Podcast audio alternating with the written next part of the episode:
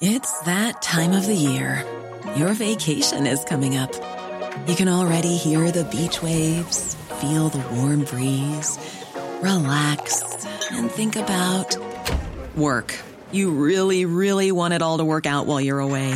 Monday.com gives you and the team that peace of mind. When all work is on one platform and everyone's in sync, things just flow wherever you are. Tap the banner to go to Monday.com.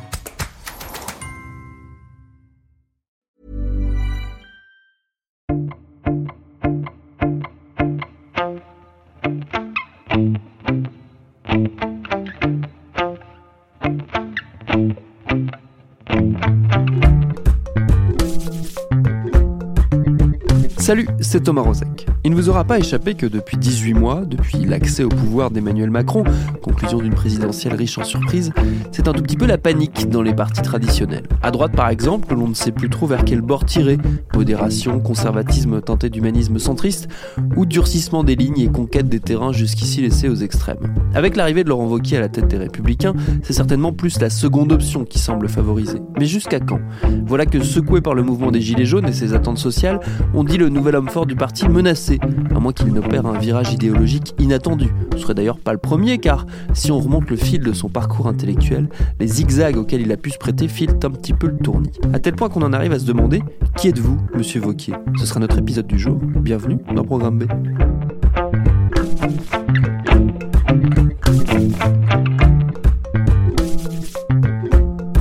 démarrer, il faut remonter à l'émergence politique du personnage. Pour en parler, je n'ai pas eu besoin de chercher un témoin bien loin, puisque j'ai juste eu à tourner la tête d'environ 45 degrés vers le bureau de mon camarade David Carzon, qui est par ailleurs directeur de la rédaction de Binge Audio, qui a suivi de près l'entrée dans le jeu national de Laurent Wauquiez lors de son arrivée à l'Assemblée.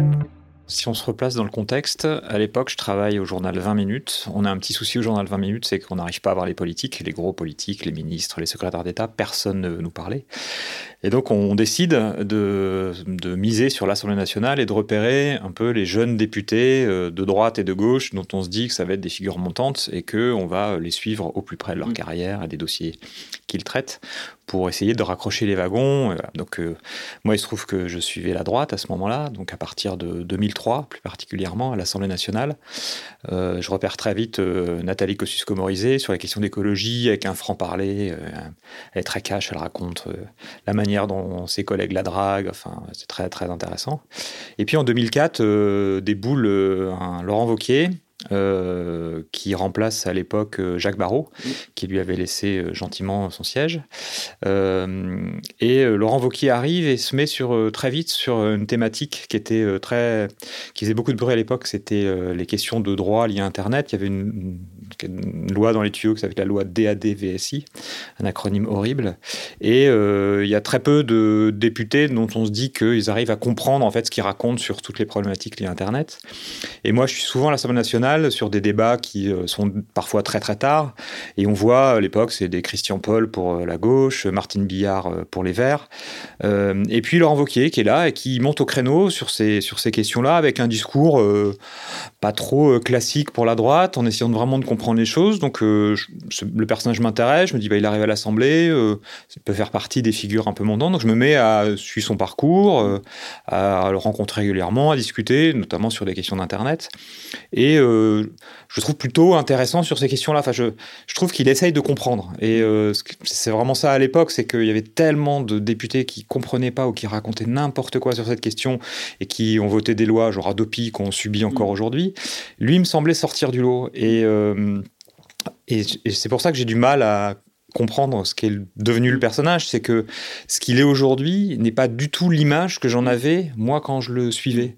Euh, un personnage plutôt sympa, accessible, euh, euh, franc, qui essayait, de, enfin, il, disait lui-même que sa stratégie, c'était de parler aux jeunes sur les questions qui l'intéressaient. Donc, euh, Internet était forcément une. Euh, il avait, on avait l'impression qu'il avait une approche un peu différente de ses collègues. apparemment, je me suis un peu trompé. Et il n'y avait aucun indicateur de sa non pas de sa, on va dire, du durcissement de sa ligne, parce que ça c'est intervenu quand même pas mal après, mais euh, déjà de sa versatilité euh, politique, qui est quand même le, le, trait saillant de sa, de sa personnalité euh, publique en tout cas. Non, je crois que commencer à me poser des questions au moment où est arrivée la question de l'élection présidentielle, où forcément ça aiguise des appétits et on aurait pu croire que euh, Laurent Wauquiez, euh, héritier d'une plutôt d'une tradition droite presque sociale. droite sociale, euh, un peu gaulliste, ce Jacques Barrault, serait pas forcément enclin à suivre Nicolas Sarkozy. Et puis, en fait, elle lui a pas posé de problème de mm. se mettre à suivre Nicolas Sarkozy du jour au lendemain et d'épouser toutes les causes que défendait Nicolas Sarkozy, y compris celles contre lesquelles il avait pu lutter jusqu'à présent. Donc, mais il n'a pas été le seul à faire ce virage-là parce qu'à un moment, quand on mise sur un candidat, ben, on mise sur un candidat et puis mm. on met de côté parfois ses opinions personnelles. Elles peuvent continuer de ressortir. Je donnais l'exemple de Nathalie Kosciusko-Morizet. Je pense qu'elle aussi a fait ce virage-là à un moment, mais elle a quand même gardé un certain nombre de convictions. Elle a jamais hésité à ouvrir sa gueule et je retrouvais le personnage que j'avais pu euh, voir euh, émerger euh, au début des années 2000. C'est jamais arrivé avec Laurent Wauquiez. Je n'ai jamais revu le personnage que j'avais croisé à l'Assemblée nationale pendant de nombreuses heures entre 2004 et 2007. Thank you. Alors que s'est-il passé entre-temps? Bien Laurent Wauquiez s'est hissé vers les hautes sphères de la droite au prix d'un certain nombre de reniements personnels et politiques, jusqu'à incarner en 2015 l'un des grands espoirs d'une droite alors persuadée de revenir bientôt aux affaires à la faveur d'une présidentielle qui pourtant, on l'a vu, déjouerait toutes les prévisions. Ça c'est une autre histoire. Pour ce qui est de Laurent Wauquiez à l'époque, il va faire l'objet d'un portrait dans le journal Le Monde, co-signé par les journalistes Alexandre Lémarié et Ariane Chemin, qui retrace justement toute la sinuosité du personnage. Je suis allé voir Ariane Chemin au Monde pour qu'elle remonte avec nous le fil de cette étrange histoire. Laurent Wauquiez, je ne suivais pas du tout la droite et donc je ne le connaissais pas plus que ça. Il a commencé à, m'intéresser euh, en 2015 quand il est devenu l'homme fort de ce qu'on appelait encore l'UMP. Et il y avait quelque chose qui me troublait dans ce personnage, c'est-à-dire que quand on m'en parlait euh, dans le petit monde politique, il ressemblait pas du tout à l'image qu'il en donnait. C'est-à-dire que c'était vraiment le super-héros, euh, l'homme qui dans les médias, l'homme qui allait seul à la droite, ce type si fort, si brillant, major partout, voilà, normalien, et en fait, euh, à droite commençait à se raconter qu'en fait, euh, il n'était pas vraiment cet homme-là. Mmh. Et surtout, il avait quand même pris des prises de position euh, qui étaient assez discordantes à droite. On a oublié, parce que maintenant il porte un gilet jaune, mais que c'était quand même l'homme qui avait parlé du cancer de l'assistanat. Et du coup, il m'intéressait. Et donc, j'ai voulu me lancer dans une enquête pour savoir qui était vraiment Laurent Wauquiez. Et vous avez trouvé quoi alors? J'ai trouvé d'abord, euh, il faut le dire, un menteur. Quelqu'un euh, qui euh, racontait qu'il était le meilleur ami de sœur Emmanuel alors qu'il l'avait vaguement croisé quand il faisait un stage en Égypte et qu'il avait organisé une photo exprès pour donner cette image d'homme proche d'une d'une religieuse s'occupant des autres alors qu'elle Il l'avait organisé à l'époque, une photo? Il était ministre, il avait organisé la photo, il était allé dans la maison de retraite où elle se trouvait, il avait demandé à quelqu'un de, de son cabinet de prendre la photo et sur la photo, on voit bien d'ailleurs que sœur Emmanuelle, elle est euh, intubée, elle va très mal. Il l'a utilisée. Hein. Mm. Et euh, il n'a cessé de dire que c'était pas vrai. Et on a vu euh, après, par multiples contre-enquêtes, que c'était le cas. Donc il nous a raconté d'abord qu'il était l'ami de sœur Emmanuelle, ce qui n'est pas vrai. Ensuite, il a raconté qu'il était un enfant du Chambon-sur-Lignon, alors qu'il a grandi rue Vanneau.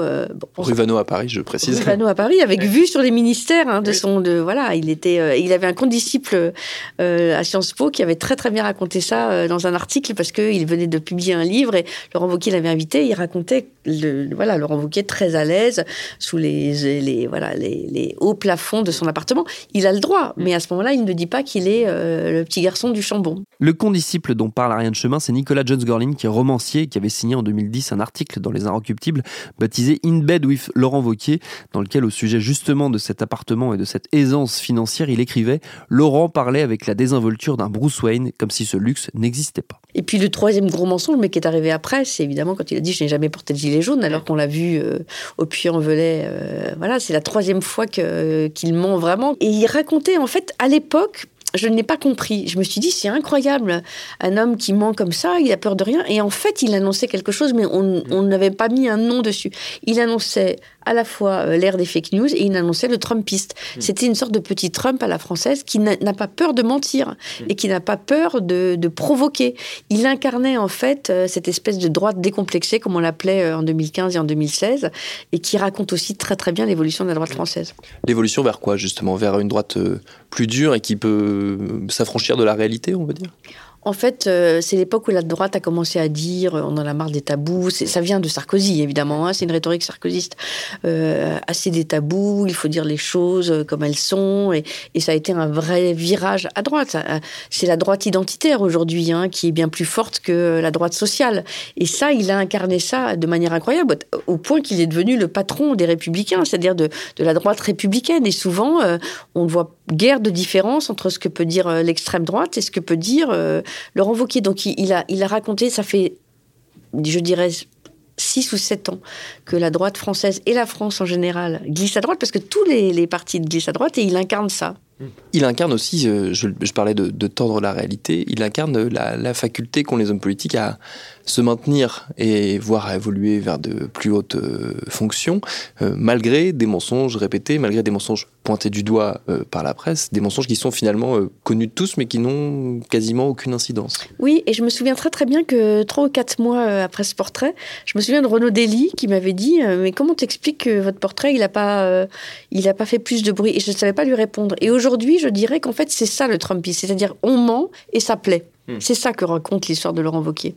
Qu'est-ce qu'on peut dire de cette volonté? Vous parliez dans, le, dans ce portrait de, de, psychanalyse en disant que les hommes politiques n'aimaient pas beaucoup la, la, psychanalyse et que souvent leur, leurs actes parlaient quand même euh, beaucoup pour eux. Cette volonté de, de masquer à tout prix euh, qui on est. Car finalement, c'est un peu ce que, ce que fait Laurent Wauquiez. Notamment, vous mentionnez le fait qu'il soit énarque, normalien, qu'il ait donc ce bagage culturel, académique, intellectuel énorme et qui Pourtant, il déploie toute son énergie, on a l'impression, pour se faire passer euh, pour un homme du peuple qui a une vision assez euh, franche, concrète euh, des choses, pas du tout un intellectuel. Et vous, vous disiez dans le portrait qu'il avait peur de passer pour une grosse tête.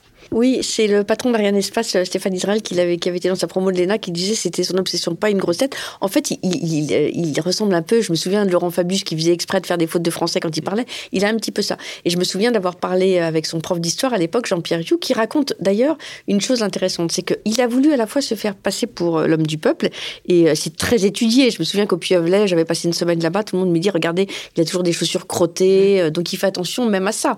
Hein, il n'a pas, il a pas une, une montre bling-bling comme Sarkozy il a une Swatch euh, qui coûte pas cher, etc. Mais il y a autre chose. Il y a un autre trouble d'identité pour moi chez Laurent Wauquiez, c'est qu'il y a même une identité sur euh, est-ce que je suis l'enfant euh, du Puy-en-Velay ou est-ce que je suis l'enfant de la bourgeoisie du Nord? Quand il était en Cagne, il avait accolé à son nom le nom de sa mère, Motte. Hein. ses parents sont divorcés.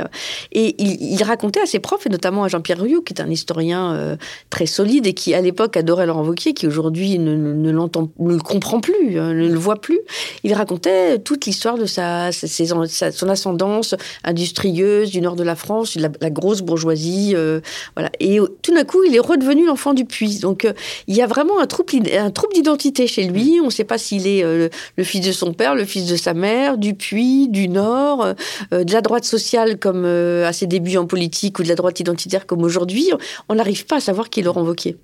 Et justement, est-ce que l'une des, clés de compréhension, c'est que sa colonne vertébrale politique n'a pas vraiment d'existence. C'est quelqu'un qui peut euh, comme ça, modeler à la fois son identité et son identité politique Oui, il, euh, on a du mal à savoir qui est Laurent Wauquiez. Est-ce que c'est euh, l'homme des débuts, euh, celui qui était profondément européen, par exemple, il a quand changé complètement de discours sur l'Europe, celui qui, du temps où il était soi-disant, c'était anti Sœur Emmanuel, aurait été sans doute pro-migrant. Hein. D'ailleurs, quelqu'un lui a posé la question sur Europe 1 en lui disant Mais Sœur Emmanuel, que vous aimez tant, vous croyez pas qu'elle aurait été pour l'accueil des migrants? Et il dit C'est honteux d'utiliser quelqu'un, mais il a fait ça toute sa vie. Donc oui, c'est vrai qu'on ne sait plus lequel est le vrai. Est-ce que c'est celui d'aujourd'hui, celui d'hier Enfin, aujourd'hui, euh, en tout cas, il sait se fondre dans l'époque à l'avance, je dirais, comme personne. Mais ça ça s'est fait aussi au prix de quelques fâcheries euh, politiques et on sait qu'au bout d'un moment, ça peut, euh, ça peut se cristalliser et signer aussi la fin d'une carrière. la droite française et l'histoire de la droite française est parsemée de, parcours de ce style. Bien sûr. Alors il s'est brouillé évidemment avec celui qui était son mentor, Jacques Barrault, euh, qui, l'a fait pleurer, qui ne reconnaissait plus, voilà, le, politique qu'il avait fabriqué d'une certaine manière. et puis il s'est éloigné de certaines figures euh, de la droite. Donc, que deviendra Laurent Wauquiez je, je, n'en sais rien, mais c'est vrai que C'est vrai qu'il devient fragile. On voit bien d'ailleurs qu'il a du mal à choisir une tête de liste pour les européennes. Il n'arrive pas à mettre les. Pour les municipales, il, sème la zizanie à chaque réunion. Donc, effectivement, il, à la fois, ce qui est intéressant, c'est qu'il n'y a pas vraiment de consensus autour de lui, mais c'est un homme qui fait peur. Ça, ça m'avait frappé quand j'avais été au Puy-en-Velay.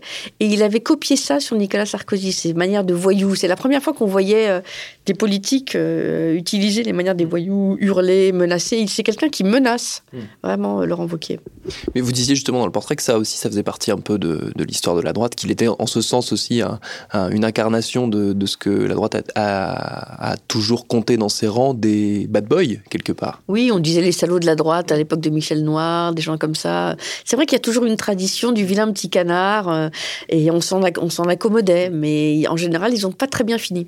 Et ils ont rarement euh, atteint, on va dire, la, présidence du parti. Ils ont toujours été plutôt des hommes de main. Oui, sauf que la différence, c'est que l'époque a changé et que l'époque aime les Trump si on a du mal à savoir qui est concrètement Laurent Wauquiez, ses options politiques de plus en plus dures se sont très nettement précisées ces dernières années, au point de faire fuir une partie de ses soutiens qui désormais alertent sur sa potentielle dangerosité. Le dangereux, c'est d'ailleurs le nom du livre que lui a consacré Philippe Langenieux-Villard, qui est maire de la ville d'Alvar en Isère. Il est par ailleurs élu au conseil régional d'Auvergne-Rhône-Alpes que préside Laurent Wauquiez. Il l'a soutenu, accompagné, avant de s'en désolidariser totalement, au point de quitter le parti Les Républicains. Je lui ai passé un petit coup de fil pour comprendre sa décision et sa vision désormais du personnage il, conduit en réalité euh, la droite dans un mur parce que euh, soit il essaie de récupérer les électeurs du Front National et euh, il y parvient. Et dans cette hypothèse, il perd l'ensemble du corps très puissant de la droite modérée. soit il ne parvient pas à récupérer les électeurs du Front National, et il a de toute façon perdu les électeurs du centre euh, et de la droite modérée. Donc je pense qu'il est dans un schéma d'impasse. Pour moi, euh, sa stratégie, si c'est une stratégie, à moins que ce soit ses convictions, à mon avis, cette stratégie est une stratégie vouée nécessairement à l'échec. Vous l'avez vous-même dit, euh, on a du mal à savoir ce qui est ce qui est de chez lui du ressort de la stratégie et du ressort de la conviction. C'est un des problèmes du personnage, car au fond, si j'avais à à, qualifier euh, sa, nature, je dirais qu'il il donne l'impression d'être particulièrement insincère. Euh, au fond, euh, de, changer de condition en fonction des, temps. Je mets toujours un modérato à tout ça parce que le président de la région en tant que tel, dont, je suis élu, j'ai voté ses budgets et, je trouve qu'il a sa stratégie de gestion d'une collectivité locale me paraît, dans l'ensemble, enfin après il y a toujours euh, des, points de désaccord, mais enfin on peut pas non plus s'arrêter à chaque point de désaccord, me paraît assez bonne. C'est là où où j'ai un souci, c'est que je pense que le, le personnage gère assez bien les collectivités dont il a eu la charge jusqu'ici, mais qu'en revanche, il est incapable d'avoir un destin national. Et donc c'est en ça qu'il est dangereux, parce que euh, il a à la fois toutes les armes de l'intelligence, il a toutes les armes euh, de la jeunesse, il a euh, voilà, et, et, en même temps, euh, je je pense qu'il fait totalement fausse route. Vous, qui avez travaillé avec lui, quel a été le, le, le point de rupture euh, pour vous euh, vis-à-vis justement de, de, son, de sa stratégie euh, politique? Alors moi, le, point de rupture, il est, il est un peu, comment dire, epsilonaire, puisque, enfin, epsilonaire, il est à la fois fondamental.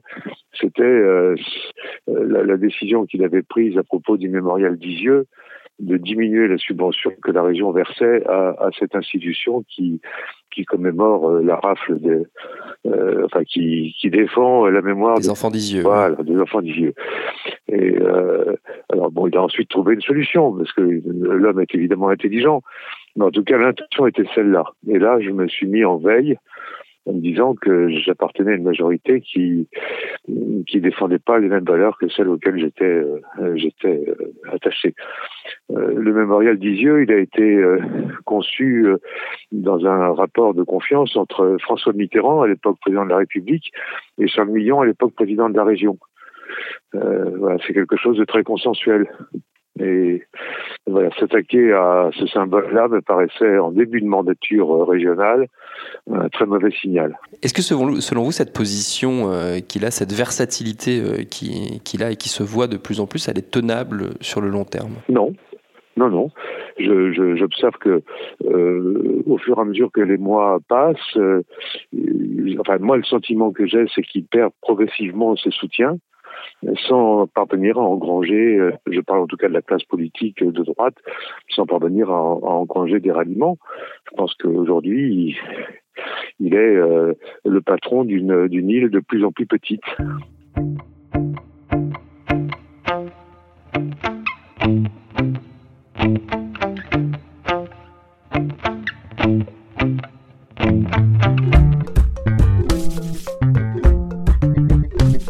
De Laurent Vauquier tiendra-t-elle la marée lors des prochaines échéances électorales? Les européennes en 2019 seront-elles la vague de trop?